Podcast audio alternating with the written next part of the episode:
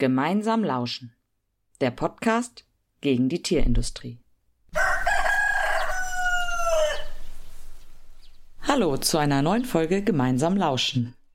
Ich bin Franzi. Hi, und ich bin Mumro. Heute sprechen wir über den neuen Schwerpunkt, den wir uns im Bündnis gesucht haben. Und zwar wollen wir in nächster Zeit unter dem Motto Gemeinsam gegen Tönnies mit euch zusammen aktiv werden. Und in dieser Folge erläutern wir, warum wir uns eigentlich Tönnies ausgesucht haben. Wir planen außer dieser Folge auch noch eine weitere Podcast-Folge, in der wir auch andere Stimmen hören wollen, die sich gegen Tönnies und seine Machenschaften einsetzen und warum sie dieses tun. Dieses Jahr haben wir auf jeden Fall einiges vor gegen Tönnies und die Tierindustrie. Und wenn euch das interessiert und wenn ihr da mitmachen wollt, dann könnt ihr an unserem Bewegungswochenende teilnehmen, das vom 22. bis 24. März stattfindet. Dort planen wir weitere Aktionen und die Information dazu findet ihr in den Show Notes. Und bis dahin könnt ihr auf jeden Fall uns auf Social Media folgen, was wir sonst noch so machen und planen.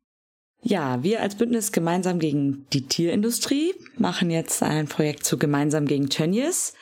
Wovon reden wir, wenn wir Tierindustrie sagen? Bei dem Stichwort denken ja viele an die sogenannte Massentierhaltung, also an riesige Stallanlagen mit Tausenden oder sogar Zehntausenden von Hühnern oder Schweinen.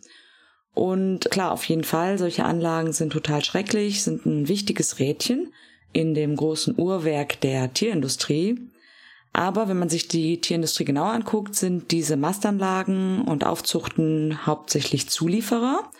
Und viele Landwirtinnen, die solche Ställe betreiben, profitieren gar nicht mal so besonders davon, sondern haben stark mit Preisdruck, Verschuldung und auch krassen Arbeitsbedingungen wie extrem langen Arbeitszeiten zu tun.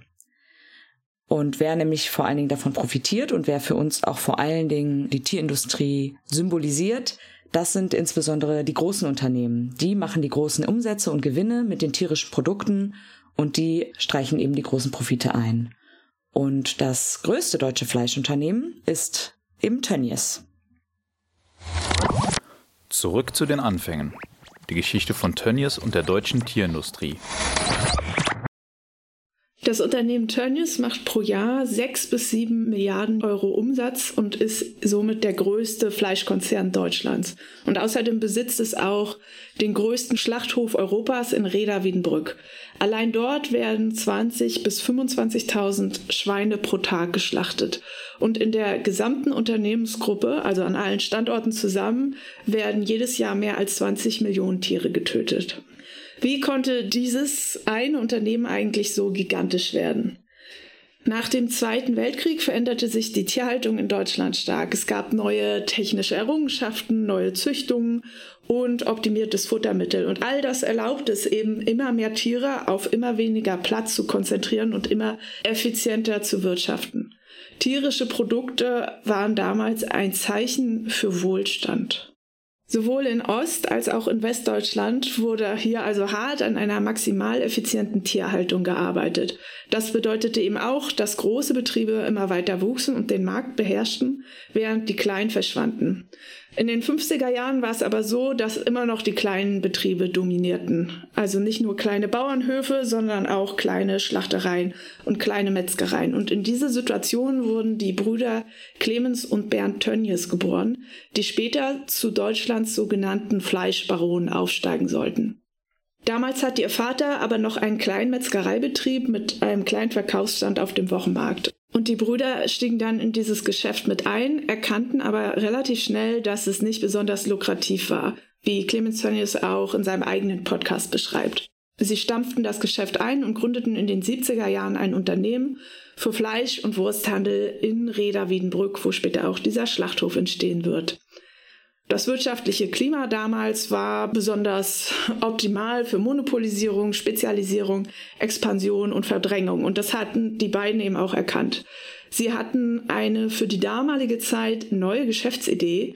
Und zwar machten sie es möglich, dass Kundinnen Fleisch jetzt aus dem Katalog bestellen konnten, also nicht mehr zur kleinen Metzgerei gehen mussten und da dort auch eine gleichbleibende Qualität erwarten durften. Hier ging es also schon deutlich weg vom kleinen Metzgereibetrieb. 1994 starb dann Bernd Tönnies mit 42 Jahren und Clemens Tönnies wurde zum sogenannten ersten Mann im Unternehmen. Und in diesen 90er Jahren entstand dann auch das eigentliche Tönnies Imperium, so wie wir es heute kennen. Die Wiedervereinigung und die Veräußerung von Land und Betrieben in der ehemaligen DDR erlaubt es Tönnies zum Beispiel dort den großen Schlachthof in Weißenfels in Sachsen-Anhalt zu kaufen. Und Ende der 90er eröffnete er dann den größten Schlachthof Europas in Reda-Wiedenbrück. Und danach begann ein unglaubliches wirtschaftliches Wachstum für dieses Unternehmen. In den Folgejahren kaufte es eine Vielzahl von Schlachthöfen und fleischverarbeitenden Betrieben auf und wurde so zu dem Giganten in der deutschen Fleischindustrie, den wir jetzt auch immer noch vor uns haben. Ja, und im Jahr 2021 haben Clemens Tönnies und sein Sohn Max, der auch eine sehr hohe Position in dem Unternehmen hat, einen achteiligen Podcast rausgebracht. Wir haben uns den für euch angehört, damit ihr das nicht tun müsst. Und äh, interessant an diesem Podcast ist vor allem, wie stark die beiden dort die Anfänge des Unternehmens als kleinen Metzgereibetrieb betonen und wie sehr sie immer wieder darauf pochen, dass das Unternehmen ja als Familienbetrieb zu sehen ist und wenn man sich dann die Unternehmensstruktur im Unternehmen anguckt bei Tönnies, fast jeder, der irgendwie mit der Tönnies-Familie verwandt ist, scheint dort zu arbeiten oder irgendwie eine Beteiligung am Unternehmen zu haben. Und das perfide an der ganzen Geschichte ist eben, dass Tönnies und seiner Expansion ja das Schlimmste war, was eigentlich den ganzen anderen kleinen Metzgereien und wirklichen Familienunternehmen in der Branche passieren konnte die dann nach und nach eingegangen sind, im Gegensatz zu Tönnies, der eben jetzt marktbeherrschend ist. Und man merkt aber beim Hören eben von diesem Podcast sehr, wie wichtig es denen ist, als so ein Familienunternehmen angesehen zu werden und eben nicht als Multimilliardenkonzern, der am laufenden Band andere kleinere Unternehmen eigentlich immer wieder schluckt. Ja, was ich beim Hören des Podcasts auch interessant fand, war, dass sie ein anderes hochaktuelles Thema immer wieder aufgreifen und dem sogar eine ganze Folge widmen, und zwar der Erweiterung ihrer Produktplatte um vegetarische Produkte. Also das ist auch ein sehr großes Thema in diesem Podcast. Und das Unternehmen Tönnies hat erkannt, dass es einen großen Markt für vegane und vegetarische Ernährung gibt und sie expandieren eben nun auch dort und haben mittlerweile sogar ein eigenes Produktionswerk für solche Produkte aufgebaut. Von Tönnies sind zum Beispiel die Produktketten Es schmeckt, Vivia oder Gutfried Veggie. Jetzt kann man sich fragen, besteht vielleicht die Chance, dass sich Tönnies irgendwann mehr und mehr von der Fleischproduktion abwenden wird hin zu einer vegetarischen Produktion? Wir würden sagen, sicher nicht, denn Tönnies expandiert weiterhin massiv im Bereich Fleischproduktion und zwar vor allem international. Zum Beispiel gibt es Pläne für einen riesigen Schlachthof in Spanien. Hier mal ein Zitat. Der Fleischschneideprozess soll vollständig automatisiert werden und von Robotern unterstützt werden. Pro Stunde könnten bis zu 625 Schweine geschlachtet werden. Das wären 70.000 Tiere in der Woche. Und Tönnies ist auch schon lange nicht mehr auf Deutschland konzentriert. Es gibt bereits Betriebe in Dänemark und Polen und die neuesten Pläne gehen sogar bis nach China, wo sie gerade massiv investieren und planen, auch dort einen riesigen Schlachthof aufzubauen.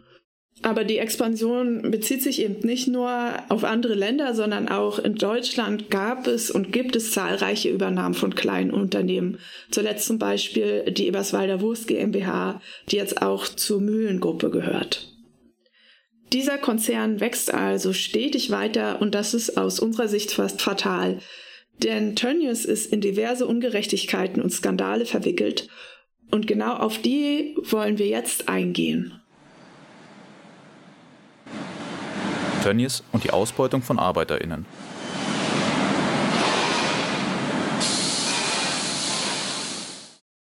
Gerade in den letzten Jahren ist Tönnies immer wieder als Skandalunternehmen in die Medien geraten und das eben nicht nur wegen zahlreicher Tierschutz- und Finanzskandale, sondern hauptsächlich natürlich durch die miserablen Arbeitsbedingungen, unter denen Menschen für Tönnies schuften müssen. Höhepunkt hatte das mit Ausbruch der Corona-Pandemie 2020, wo Tönnies sehr schnell in die Schlagzeilen geriet, als sich mehr als 1500 MitarbeiterInnen am Hauptstandort eben in Reda Wiedenbrück infizierten und Tönnies sich auch sehr, sehr lange weigerte, ähm, die Produktion herunterzufahren. Irgendwann wurde das Werk aber dann doch geschlossen Und auch Kitas und Schulen mussten, nachdem sie ja erst geschlossen waren zu Anfang der Pandemie und dann wieder geöffnet werden, dann gar nicht allzu lange Zeit später wieder schließen wegen dieser zahlreichen Ausbrüche dort am Hauptstandort und eben dann der Angst, dass das im Landkreis sich noch weiter ausbreitet. Und im weiteren Verlauf der Pandemie kam es auch an anderen Tönnies-Schlachthöfen, zum Beispiel in Sögel, zu Masseninfektionen und daraus resultierten auch Schließungen des Schlachthofs für mehrere Wochen. Besonders perfide dabei ist, dass Tönnies und die Subunternehmen, die da involviert waren, anschließend sogar versucht haben, die Kosten für die Arbeitsausfälle beim Land Nordrhein-Westfalen einzuklagen. Also Kosten für Ausfälle, die sie eigentlich selbst durch die Arbeitsbedingungen mit zu verschulden haben. Doch die Kritik an den Arbeitsbedingungen ist ja nicht äh, erst seit der Corona-Pandemie vorhanden und betrifft eben auch nicht nur den mangelnden Infektionsschutz.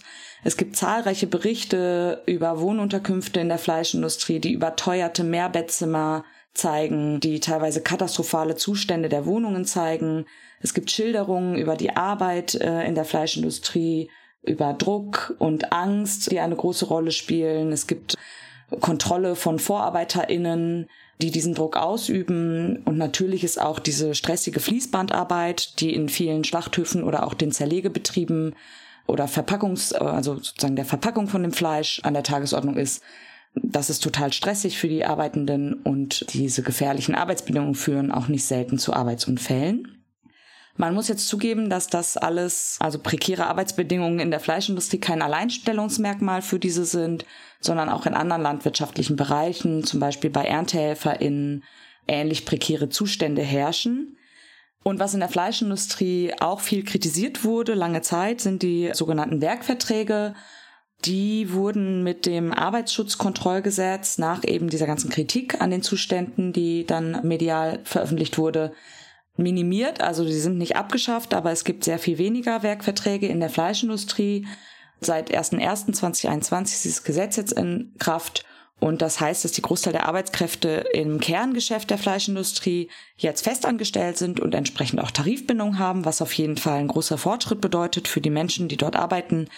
Aber es gibt auch Reportagen darüber, dass diese verbesserten Arbeitsbedingungen teilweise wieder wettgemacht wurden, zum Beispiel durch Mietsteigerungen und auch die viel kritisierten Subunternehmen, die die Werkverträge durchgeführt haben, die übernehmen jetzt dann andere Bereiche in der Fleischindustrie, zum Beispiel Wohnraumverwaltung oder machen weiterhin die Personalvermittlung und werben eben Menschen zum Beispiel in osteuropäischen Ländern an äh, mit leeren Versprechungen damit sie hier in der Fleischindustrie eben als Billigarbeitskräfte arbeiten. Es ist also noch lange, lange nicht alles gut in der Branche durch die Einführung dieses Gesetzes. Man muss ja sagen, dass die Fleischindustrie schon immer ein schrecklicher Arbeitsplatz war.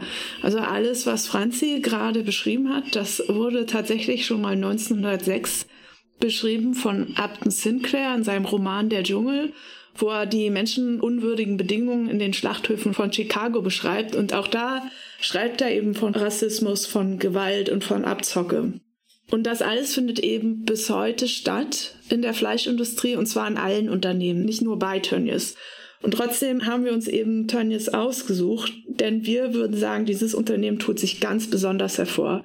Das System Tönnies ist mittlerweile zum geflügelten Begriff geworden und es gibt diverse Publikationen, die dieses Ausbeutungssystem unter die Lupe nehmen. Und einige davon werden wir euch auch in den Show Notes verlinken. Im März 2022 berichtete unter anderem die Tagesschau vom aktiven Anwerben von Arbeitskräften bei den Geflüchteten aus dem Ukraine-Krieg an der polnisch-ukrainischen Grenze. Hier sollte die Not von vor Krieg fliehenden Menschen ausgenutzt werden, indem ihnen Unterkunft und Einkommen versprochen wurde. Und das ist mehr als geschmacklos. Ja, über die Arbeitsbedingungen in der Fleischindustrie wurde schon viel gesagt und viel geschrieben und auch wir haben darüber schon zwei Podcast-Folgen gemacht. Deswegen würden wir an dieser Stelle hier mal einen Strich unter das Thema ziehen, obwohl man noch mehr darüber sagen könnte. Diese Podcast-Folgen sind in den Show Notes verlinkt. Und wenn ihr da aus erster Hand hören wollt, wie es für Menschen, die dort arbeiten, ist, dann klickt euch da mal durch. Jedenfalls gibt es nicht nur im Bereich Arbeitsrechte negative Schlagzeilen, die von der Firma Tönnies ausgehen.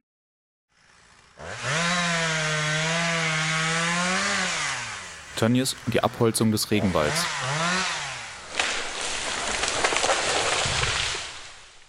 Ja, auch im Bereich Umweltzerstörung macht Tönnies von sich reden. Es gibt eine Recherche aus dem letzten Jahr vom Bruno and Dom Project. Das ist ein internationales Recherchenetzwerk. Und das zeigt, dass Tönnies und rund ein Dutzend weiterer deutscher Unternehmen tonnenweise Fleisch von Rinderfarmen bezogen haben, die auf illegal gerodeten Regenwaldflächen errichtet wurden. Darüber hat äh, Spiegel Online ziemlich ausführlich berichtet. Und da wurden eben 2022 190 Tonnen Rindfleisch aus Abholzungsgebieten nach Hamburg geliefert, um dann eben über den Tönnies-Konzern in Supermarktketten wie Aldi und Lidl vertrieben oder auch weiter exportiert zu werden. Und äh, ein großer Teil, also 470 Tonnen, wurden dann äh, letztes Jahr, also 2023, nach Italien verschifft, um dort ein ähm, Tönnies-Werk auch zu beliefern. Und die Tönnies-Sprecher äh, bestreiten das auch nicht, sprechen aber eben von sogenannten Einzelfällen. Und die Studie zeigt eben, wie Fleisch aus Farmen, die wegen illegaler Abhaltungspraxis sanktioniert wurden, über solche zertifizierten Farmen und Schlachthöfe dann reingewaschen und ins europäische Ausland exportiert werden. Es gibt aber nicht nur diese direkten Fleischimporte aus Regenwaldgebieten, sondern es ist ja kein Geheimnis, dass für die deutsche Fleischproduktion sowieso massenhaft Futtermittel aus Süd- und Mittelamerika importiert werden müssen. Und das wiederum stärkt und erhält neokoloniale Strukturen aufrecht. Und das ist auf jeden Fall auch ein großer Kritikpunkt, den wir an Unternehmen wie Tönnies haben. Denn auch wenn Tönnies im Rahmen von so Greenwashing-Kampagnen behauptet, irgendwie mittlerweile frei von sogenanntem Regenwaldsoja zu sein, beziehungsweise dass er eigentlich dann seinen Zulieferern, also den Mastbetrieben, die die Schweine mästen, aufdrückt, eben bestimmte Futtermittel nicht zu verwenden, ist das natürlich einerseits total schwer nachvollziehbar, wie eben die gerade zitierte Recherche schon belegt, dass da auch oft Etikettenschwindel sozusagen passiert. Und es bedeutet aber auch nicht, dass gar kein Soja jetzt mehr für Tönnies importiert wird, sondern es wird eben auf sogenanntes nachhaltig zertifiziertes Soja gesetzt. Das ist der neue Schrei in dem Futtermittelbereich. Und da gibt es dann so Kriterien, bis wann für das Soja sozusagen entwaldet werden durfte oder nicht. Also da wird oft das Datum Ende 2020 genannt. Also alles, was davor entwaldet wurde, ist dann trotzdem nachhaltig produziert. Also nachhaltiges Soja auf Flächen, die 2019 gerodet wurden für den Sojaanbau. Das ist schon mal ein so Kritikpunkt an diesem nachhaltigen zertifizierten Soja. Und vorher wurde natürlich dort auch Regenwaldflächen gerodet. Und eigentlich müsste die Richtung ja dann sein zu sagen, wir bauen nicht mehr auf riesigen Monokulturen Soja an, sondern wir renaturieren, wir forsten wieder auf, um das, was da zerstört wurde, wieder gut zu machen. Und diese Forderungen verschwinden dann in solchen Nachhaltigkeitsdebatten. Und ganz klar ist eben auch, dass bei den Milliarden Tieren, die bei Tönnies geschlachtet werden, eine Fütterung eben allein mit lokalen Futterpflanzen auch gar nicht möglich ist. Das heißt, es bleibt immer ein zerstörerisches System, in dem sozusagen wertvolle Flächen in anderen Regionen der Welt dafür benutzt werden, dass hier die Tiere für den Profit von Tönnies geschlachtet werden können. Tönnies Skandale in der Fleischwirtschaft. Tönnies ist auch immer wieder mit Finanzskandalen in die Schlagzeilen geraten. Zum Beispiel bereits im März 2011, wo Tönnies ähm, den Erwerb einer Mehrheitsbeteiligung am Schlachtunternehmen Tummel angemeldet hat. Was sie dabei unterschlagen haben, ist, dass sie bereits eine Mehrheitsbeteiligung an der Zumühlengruppe hatte. Und das war für das Bundeskartellamt nicht unerheblich. Sie haben sogar gesagt, das ist von erheblicher Bedeutung und haben dann diesen Zusammenschluss untersagt und verhängten gegen Tönnies ein Bußgeld von 90.000 Euro. Im Zusammenhang mit dem Bundeskartellamt hat diese Zur-Mühlen-Gruppe auch später nochmal eine Rolle gespielt. Und zwar beim Skandal, der unter dem Namen Wurstkartell in die Geschichte eingegangen ist. Dabei war es so, dass 21 wurstherstellende Unternehmen ein Wirtschaftskartell aufgebaut haben, was dann aufgeflogen ist und das Bundeskartellamt im Jahr 2014 wegen langjähriger Preisabsprachen eine Gesamtstrafe von rund 338 Millionen Euro verhängt hat. Das Ding ist aber, mehr als ein Drittel dieser Strafe wurde nie gezahlt. Der größte Teil von 128 Millionen Euro entfiel auf zwei Gesellschaften, die zu der Tönnies gehörigen zur Mühlengruppe gehören. Und die haben dann einen wesentlichen Teil ihrer Vermögensgegenstände im Laufe des Verfahrens an weitere Tochtergesellschaften weitergegeben und die haben sie dann einfach aufgelöst. Und daraufhin gab es eben diese PartnerInnen im Gerichtsverfahren nicht mehr und das Verfahren musste eingestellt werden, weswegen dann das Bußgeld nicht mehr gezahlt werden konnte. Dieses Schlupfloch im deutschen Kartellrecht wurde dann als Wurstlücke bekannt. Dazu gibt es auch einen Wikipedia-Artikel. Und diese Wurstlücke wurde dann im Folgenden auch noch von weiteren Unternehmen genutzt. Also hier an dieser Stelle vielen Dank an die Firma Tönnies für ihren unternehmerischen Erfindungsgeist. Das Zynische ist, dass wenn man auf die Homepage der zu Mühlengruppe geht, ein dort der Slogan anlacht, wir übernehmen Verantwortung. Es ist nur nicht ganz klar, wofür. Naja, und dann gibt's natürlich noch die Cum-Ex-Geschäfte und auch beim Cum-Ex-Skandal, also dem größten Steuerraubzug Europas, darf Tönnies nicht fehlen. Also bei Cum-Ex handelt es sich um ein Aktienhandelsmodell, bei dem sich die Beteiligten auf eine Lücke im Gesetz beriefen, wo sie sich eben Kapitalertragssteuern zweimal erstatten ließen, die sie aber nur einmal gezahlt hatten. Und auch hier war Tönnies beteiligt. Nach eigenen Angaben wurden sie von der Bank, die das alles durchgeführt hat, nie über die Risiken ihrer Geldanlagen aufgeklärt und haben diese Bank dann später verklagt und gewonnen und äh, letztendlich musste die Bank ihnen dann 900.000 Euro zurückzahlen. Auch im Bereich der Fleischverarbeitung und äh, Hygienestandards macht Tönnies immer wieder von sich reden.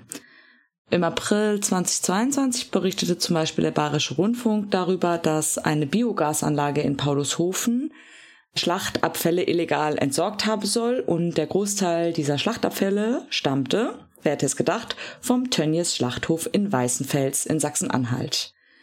Tönnies, der Konzern, sieht sich dabei als Opfer krimineller Handlungen und weist jede Verantwortung von sich mal wieder. Im Jahr 2022 überprüften NDR und Spiegel gemeinsam 30 Geflügelwurst- und Geflügelfleischproben von verschiedenen Herstellern auf das sogenannte Separatorenfleisch. Separatorenfleisch ist so eine breiartige Masse aus Muskulatur, Fett und Bindegewebe, auch manchmal Rückenmark, das von diesen Knochen und Knorpelresten ebenso abgepresst wird – ja, und bei diesen Überprüfungen gab es neun positiv getestete Produkte und fünf von denen kamen von der zur Mühlengruppe, von denen wir ja eben gerade auch schon gehört haben, die zum Tönnies-Unternehmen gehört. Die Produkte hatten diesen Bestandteil nicht deklariert und deshalb gibt es eben den Verdacht auf Verbraucherinnentäuschung. Und seitens Tönnies wurde aber auch hier der Einsatz von diesem sogenannten Separatorenfleisch abgestritten und auf die fehlende Aussagekraft der Untersuchungsmethode äh, verwiesen.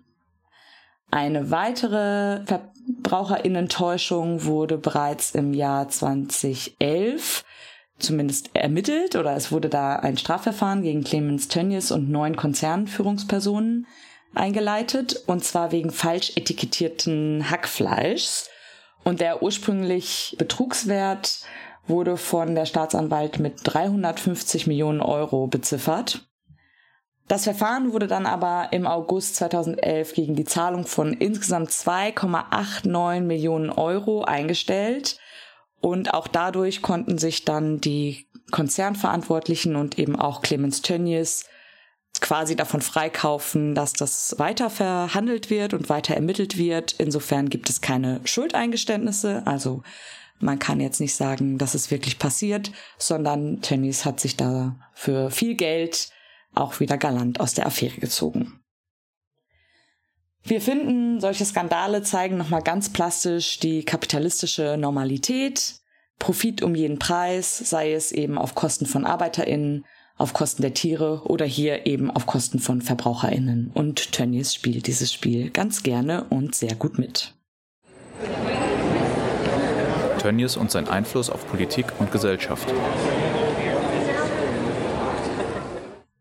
Clemens Tönnies ist auch einer von vielen deutschen Industriellen, der Beziehungen zum russischen Präsident Wladimir Putin pflegte, muss man heute sagen.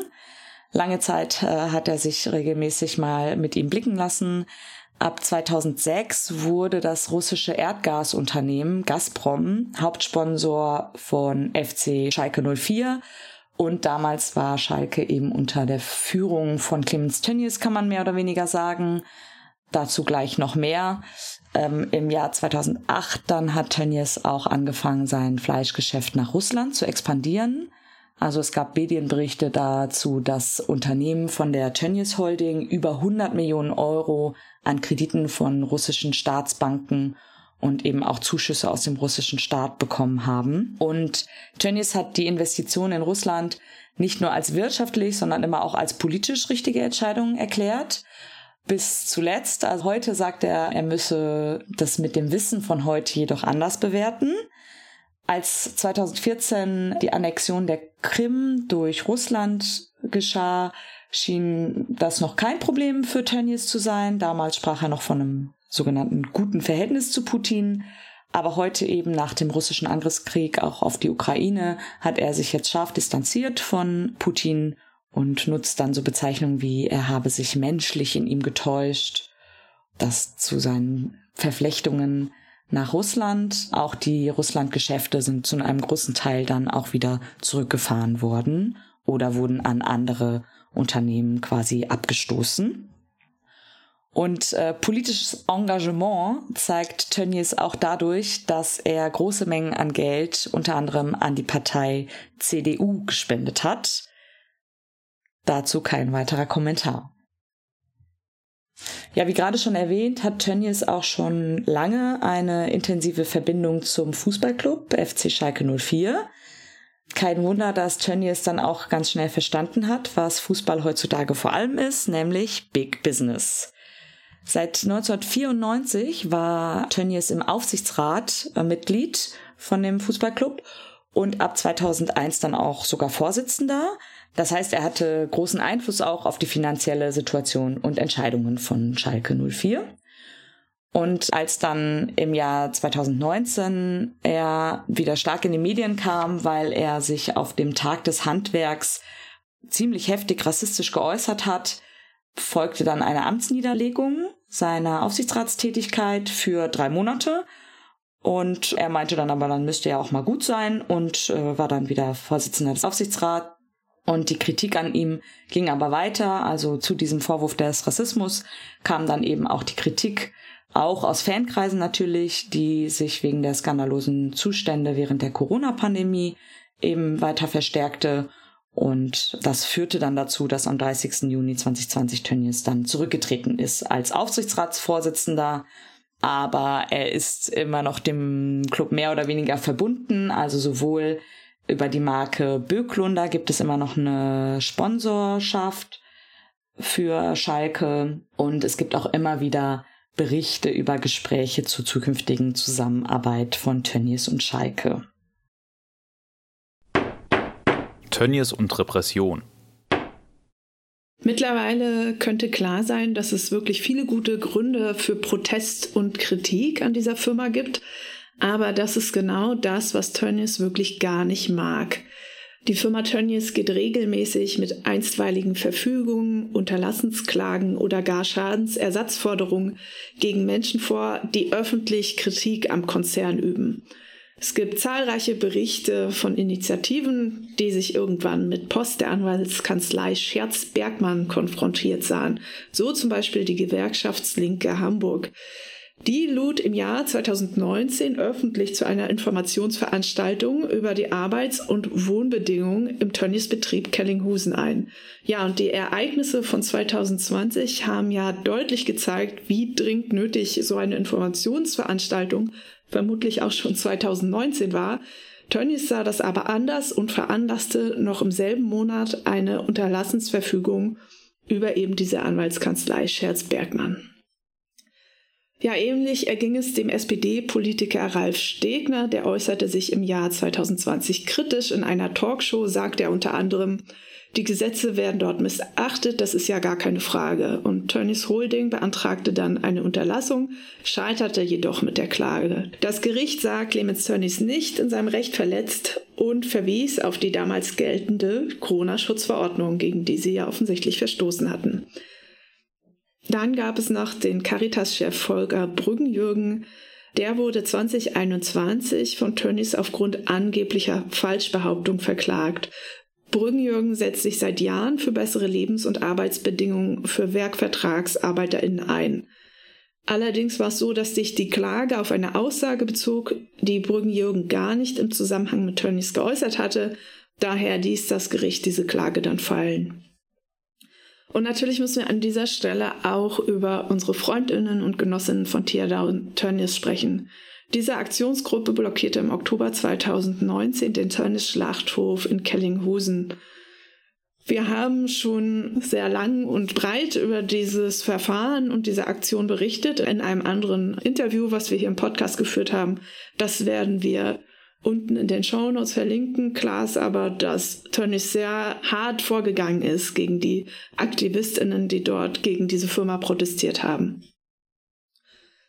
Und auch gegen die Gruppe Aktion gegen Arbeitsunrecht versuchte Tönnies es schon mal mit einer einstweiligen Verfügung da diese sich eben auch konzernkritisch geäußert hatten, wie konnten sie nur, aber auch diese Verfügung wurde dann zurückgezogen, nachdem es zu Protesten kam. Ja, und auch den Medien ergeht es nicht besser als den Aktivistinnen oder den Politikerinnen. Wir haben ja schon diese Sat1-Reportage erwähnt. Und auch hier versuchte Tönnies mit einer Klage diese Reportage zu verbieten zum Glück haben sie aber auch hier verloren. Man kann sich die Reportage weiterhin anschauen. Tönnies und Tierquälerei. Und wie könnte es anders sein? Auch durch Tierschutzverstöße macht Tönnies immer wieder von sich reden. In jüngster Vergangenheit wurden wiederholt Missstände aufgedeckt in Betrieben, die Tönnies zulieferten. Von denen nennen wir jetzt ein paar Beispiele. Diese Recherchen wurden insbesondere durch die Tierrechtsorganisation Aninova, ehemals Deutsches Tierschutzbüro, in die Öffentlichkeit getragen. Und diese Organisation vergab im Jahr 2021 ihren Negativ Award Preis der Herzlosigkeit entsprechend auch an die Tönnies Holding. Im Juli 2020 veröffentlichte das Deutsche Tierschutzbüro Bildaufnahmen aus einem Tönnies-Zulieferbetrieb aus Reda-Wiedenbrück in Nordrhein-Westfalen. Darauf sind viele Schweine auf ganz engem Raum zu sehen und einige der Schweine haben auch entzündete Verletzungen wie Abszesse und auch die hygienischen Bedingungen werden von der Organisation bemängelt. So drückt dort zum Beispiel an einigen Stellen die Gülle von unten durch die Spaltenböden, auf denen die Tiere stehen. Im September 2020 dann hat die Organisation weitere Missstände aus der größten Schweinemast in Niedersachsen im Emsland veröffentlicht und auch dort wurden ebenfalls schlimme Verletzungen bei den Schweinen dokumentiert. Es gab herumliegende tote Schweine und es wurden auch gesetzeswidrige Haltungsformen gezeigt. Unter anderem waren in diesem Betrieb die Bodenspalten, auf denen die Tiere stehen, viel zu breit, was eine erhöhte Verletzungsgefahr für die Tiere bedeutet. Und die Tiere hatten zeitweise sogar gar keinen Zugang zu frischem Trinkwasser. Im Dezember 2020 dann gab es eine weitere Undercover-Recherche bei einem Schweinemastbetrieb in der Grafschaft Bentheim und auch da wurden mittels versteckten Kameras schockierende Zustände dokumentiert und auch dieser Betrieb belieferte zu diesem Zeitpunkt Tönnies. Im Juli 2023 dann hat das Deutsche Tierschutzbüro gegen einen Schweinemastbetrieb aus Kleve in Nordrhein-Westfalen Anzeige erstattet. Auch dieser Betrieb belieferte zum Zeitpunkt der dort gemachten Aufnahmen Tönnies. Und äh, auf den Aufnahmen ist zu sehen, wie der verantwortliche Landwirt eben wiederholt Schweine, die krank oder erschöpft waren, einfach im Stall herumliegen und sie dort sterben ließ, ohne ihnen zu helfen. Tönnies macht es sich hier besonders leicht, indem die Schuld immer auf die Zulieferbetriebe geschoben werden kann und das Unternehmen dann nach solchen Vorwürfen einfach schnell die Zusammenarbeit mit diesen Betrieben beendet. Aber allein die Anzahl solch erschreckender Recherchebilder zeigen deutlich, dass dies keine Einzelfälle sind, sondern dass die Tierindustrie eben genau auf diesen Verhältnissen beruht und dass das ganze System hat und zum System gehört und das natürlich und offensichtlich auch beim möchtegern Vorzeigeunternehmen Tönnies. Wir wollen auch nochmal klar machen, dass selbst wenn Tönnies oder andere Unternehmen sich an alle Gesetze und Regelungen halten würden, was sie nicht tun, das System der Tierindustrie trotzdem immer auf Leid und auf Tierquälerei und auf dem Töten von Millionen Tieren basiert, unabhängig davon, ob das jetzt gesetzeskonform ist oder nicht. Und nun? Gemeinsam gegen Tönnies. Momentan richtet sich leider wieder viel gesellschaftlicher Hass gegen Gruppen wie zum Beispiel Migrantinnen oder Arbeitslose. In den letzten Monaten sind ja die Landwirtinnen massiv auf die Straße gegangen und die suchen die Schuld für ihre Situation wahlweise bei den Konsumentinnen, bei der EU oder auch bei den Grünen. Große Konzerne geraten sowohl bei Landwirtinnen als auch bei der allgemeinen Bevölkerung nur selten in die Kritik. Dabei profitieren sie von den multiplen Krisen am meisten. Man muss mal sagen, momentan herrscht Krieg, die Lebensmittelkosten steigen, die Klimakrise geht sowieso weiter, aber die Lebensmittelkonzerne haben in den letzten Jahren Rekordgewinne verzeichnet. Unternehmen wie Tönnies machen Milliardengewinne auf dem Rücken von Menschen, Tieren und Natur. Tönnies beteiligt sich an Preisabsprachen, drückt die Löhne von ArbeiterInnen, wo es nur irgendwie geht und entgeht durch schlaue Tricks auch noch Steuern und Strafzahlungen. Und Tönnies tötet Millionen von Tieren jedes Jahr, bedient sich am Regenwald in Süd- und Mittelamerika und trägt massiv zu Treibhausgasemissionen bei. Tönnies ist sicher nicht das einzige Unternehmen, über das man solche Dinge sagen kann. Das ist uns klar, aber es steht beispielhaft für ein zerstörerisches Ernährungssystem und ein katastrophales Wirtschaftssystem, dem Kapitalismus. Die Macht solcher Konzerne muss gebrochen werden, wenn wir ein sozial und ökologisch gerechtes Ernährungssystem wollen. Und wir finden, der Kampf gegen Tönnies ist dafür ein guter Anfang. Wir denken, dass endlich Schluss sein muss mit den Profiten für die Tönnies-Familie auf Kosten anderer. Tönnies sollte viel eher mal selber zahlen, zum Beispiel für die entstandenen Umweltschäden oder die zahlreichen Menschen- und Arbeitsrechtsverstöße durch die Fleischindustrie. Angemessene Entschädigungen sind hier unserer Meinung nach längst fällig. Zudem müssen der Tönnies-Konzern und das gesamte Ernährungssystem demokratisiert und unter gesellschaftliche Kontrolle gestellt werden. Wir fordern also nichts weniger als die Vergesellschaftung des Tönnies-Konzerns, damit endlich Schluss sein kann mit der Produktion klimaschädlicher Lebensmittel. Und damit die Konsumentinnen und Arbeiterinnen entscheiden können, was und wie es produziert wird und nicht profitorientierte Unternehmen wie Tönnies. Mehr zum Thema Vergesellschaftung könnt ihr übrigens in Folge 10 und 11 unseres Podcasts erfahren. Ja, und nicht zuletzt braucht es ein Ende neokolonialer Ungerechtigkeiten. Ein sofortiger Importstopp von Futtermitteln wäre hier ein erster guter Schritt, finden wir, für Klimagerechtigkeit statt Neokolonialismus. Schluss mit Sojaimporten aus Süd- und Mittelamerika für Tönnies und die deutsche Fleischindustrie. Und wenn ihr euch unseren Forderungen und unserem Projekt und unseren Aktionen anschließen wollt, dann kommt total gern zu unserem Bewegungswochenende vom 22. bis 24. März. Feedback zu dieser Folge könnt ihr uns gerne per Mail schicken. Außerdem würden wir uns freuen, wenn ihr sie teilt mit euren Freundinnen oder anderen davon erzählt. Bis zur nächsten Folge. Macht's gut. Tschüss.